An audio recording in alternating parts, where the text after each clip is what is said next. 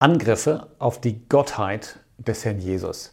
In, in einem Sinn ähm, mache ich dieses Video nur sehr ungern. Und zwar deshalb, weil ich hier auf Dinge eingehen muss und Dinge aussprechen muss, die einfach eine tiefe Beleidigung sind für den Herrn Jesus, für meinen Retter. Auf der anderen Seite weiß ich, dass es Menschen gibt, auch Gläubige gibt, die irregeführt worden sind oder die einfach ähm, diese Frage haben oder damit konfrontiert worden sind, was ist mit diesen Bibelstellen, die zu zeigen scheinen, dass der Herr doch nicht Gott gewesen sei. Und denen möchte ich versuchen, etwas zu helfen. Es gibt nämlich tatsächlich sehr viele äh, Angriffe auf die Gottheit des Herrn Jesus. Man bemüht sehr viele Bibelstellen dazu und ich kann auch nicht auf alle eingehen, aber wenn man das etwas ähm, sich etwas genauer anschaut, merkt man, die, die vielen Bibelstellen folgen eigentlich einigen wenigen Patentrezepten oder Angriffsrouten. Und ich möchte jetzt mal vier dieser Angriffsrouten, wohl die häufigsten, äh, durchgehen. Die, die erste ist, und ich sage nochmal dabei, das ist eine schwere Beleidigung, man behauptet, Jesus Christus sei ein sehr hohes, aber ein Geschöpf gewesen. Absolut falsch, er war der Schöpfer. Komme ich gleich drauf. Die zweite Gruppe von Angriffen, die ähm, zielt einfach in die Richtung, der Herr habe nie gesagt, er sei Gott, folglich sei er nicht Gott. Die dritte Gruppe von Angriffen, die bezieht sich auf Bibelstellen, wo die Menschheit des Herrn Jesus beschrieben wird, dass er wirklich wahrer Mensch war. Und man nimmt solche Stellen und meint daraus folgern zu können, er sei nicht Gott gewesen. Und wir werden sehen, auch das ist falsch. Und der vierte Angriff, ja, das ist nicht so sehr ein, ein, ein, ein Missverständnis der Inkarnation wie Angriff 3, sondern ein Missverständnis der Trinität. Man nimmt nämlich Stellen, die davon sprechen, dass der Vater Gott ist und man meint folgern zu können, Jesus Christus sei nicht Gott gewesen und auch das ist falsch. Einige Beispiele dazu. Angriffsroute Nummer 1, man behauptet, der Herr Jesus sei ein Geschöpf gewesen. Ich lese dazu mal eine Stelle, Johannes 1, Vers 1. Im Anfang war das Wort und das Wort war bei Gott und das Wort war Gott. Und dann steht dabei in Vers 3, alles wurde durch dasselbe. Und jetzt sagen manche, ja, durch bedeutet nur, er war das Mittel. Aber er war selbst geschaffen. Aber das kann gar nicht sein, denn es steht dabei und ohne dasselbe also ohne das Wort, wurde auch nicht eins, das geworden ist. Also es gibt nichts Geschaffenes, das nicht durch ihn geschaffen ist. Also ist er der Schöpfer, nicht ein Geschöpf. Man bemüht auch Kolosser 1, Vers 15. Äh, da steht nämlich, dass der Jesus der Erstgeborene aller Schöpfung ist. Und man sagt, deshalb muss er ja zur Schöpfung gehört haben, also muss er ein Geschöpf gewesen sein. Was überhaupt nicht der Fall ist, man muss nur weiterlesen. Vers 16, denn durch ihn sind alle Dinge erschaffen. Und etwas später, alle Dinge sind durch ihn und für ihn geschaffen.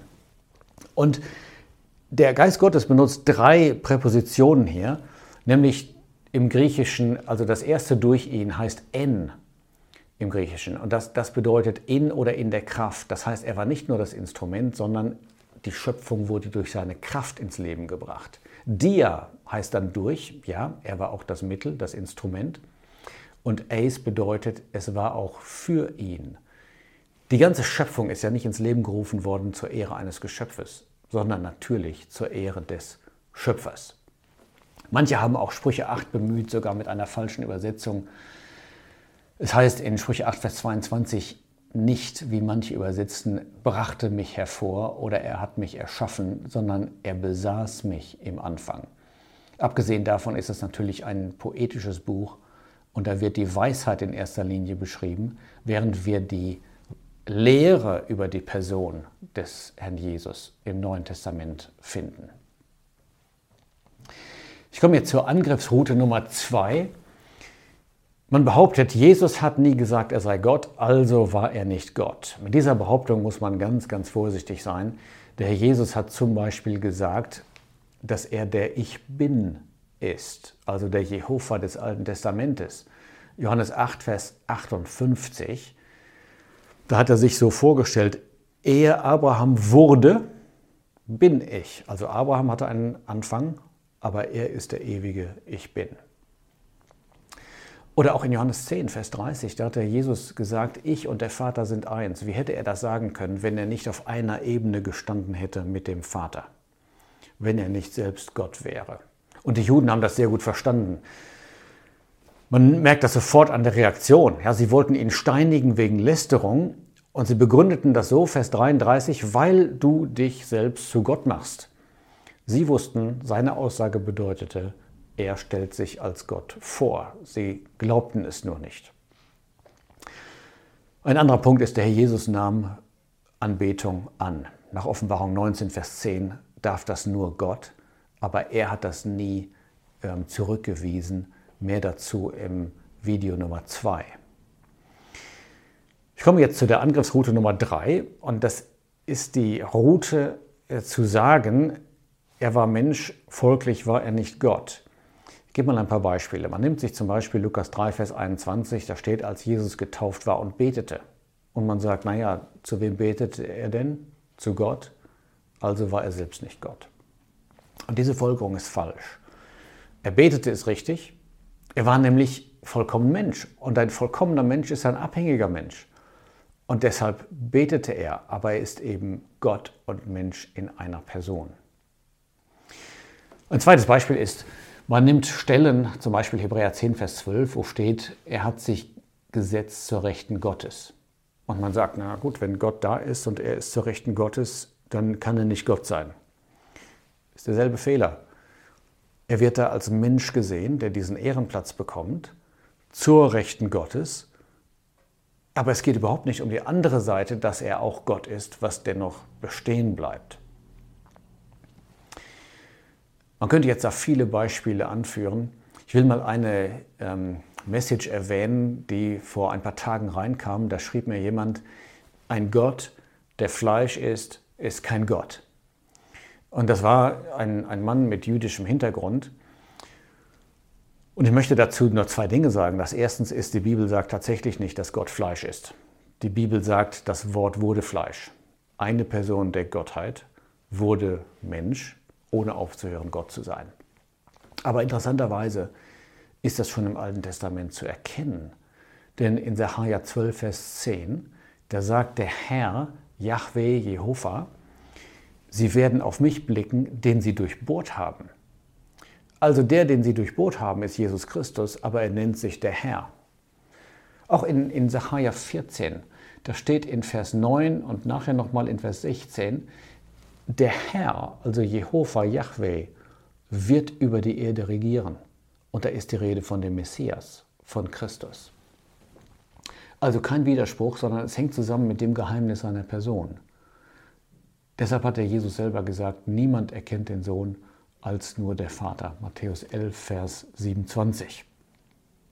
Man könnte da noch viele Stellen anführen, zum Beispiel, dass der Herr Jesus sagt, den Tag und die Stunde zu wissen, das ähm, steht niemandem zu, das trifft nur zu auf den Vater allein. Matthäus 24, 36.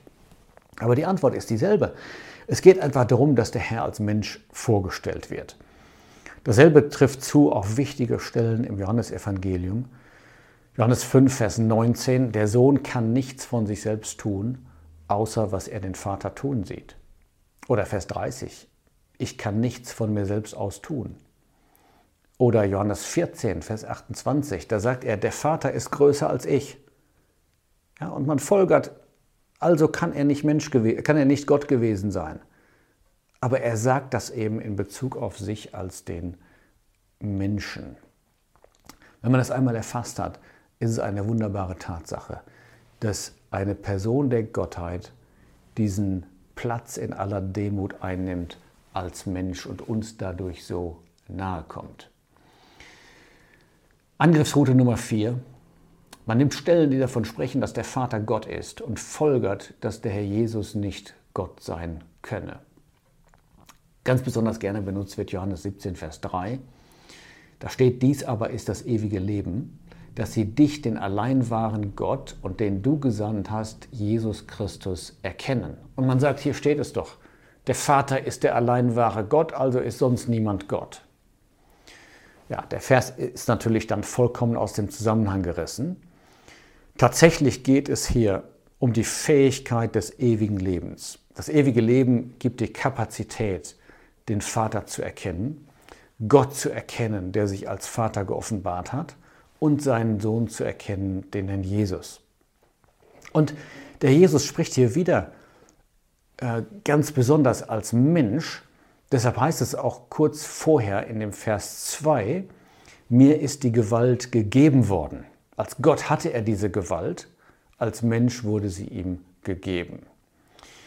Und darum geht es hier. Der Jesus teilt das ewige Leben mit und das ewige Leben gibt die Fähigkeit, Gott zu erkennen, der sich jetzt geoffenbart hat als Vater und zwar geoffenbart hat im Sohn. Das heißt überhaupt nicht, dass der Sohn nicht Gott sei. Es heißt auch nicht, dass der Heilige Geist nicht Gott sei. Sie sind auch Gott. Nur hier wird gezeigt, dass der Vater Gott ist. Wir merken also, diese ähm, vier Routen führen alle in die Irre. Sie ähm, basieren im Grunde genommen darauf, dass man das Geheimnis der Person des Herrn Jesus nicht erfasst und was wir stattdessen tun sollten, statt diesen Angriffen Gehör zu schenken, ist, dass wir uns einfach beugen vor dem, was die Schrift sagt. Er ist wahrer Gott, wahrer Mensch und deshalb der wahre Immanuel. Das ist die wunderbare Sache, Gott mit uns.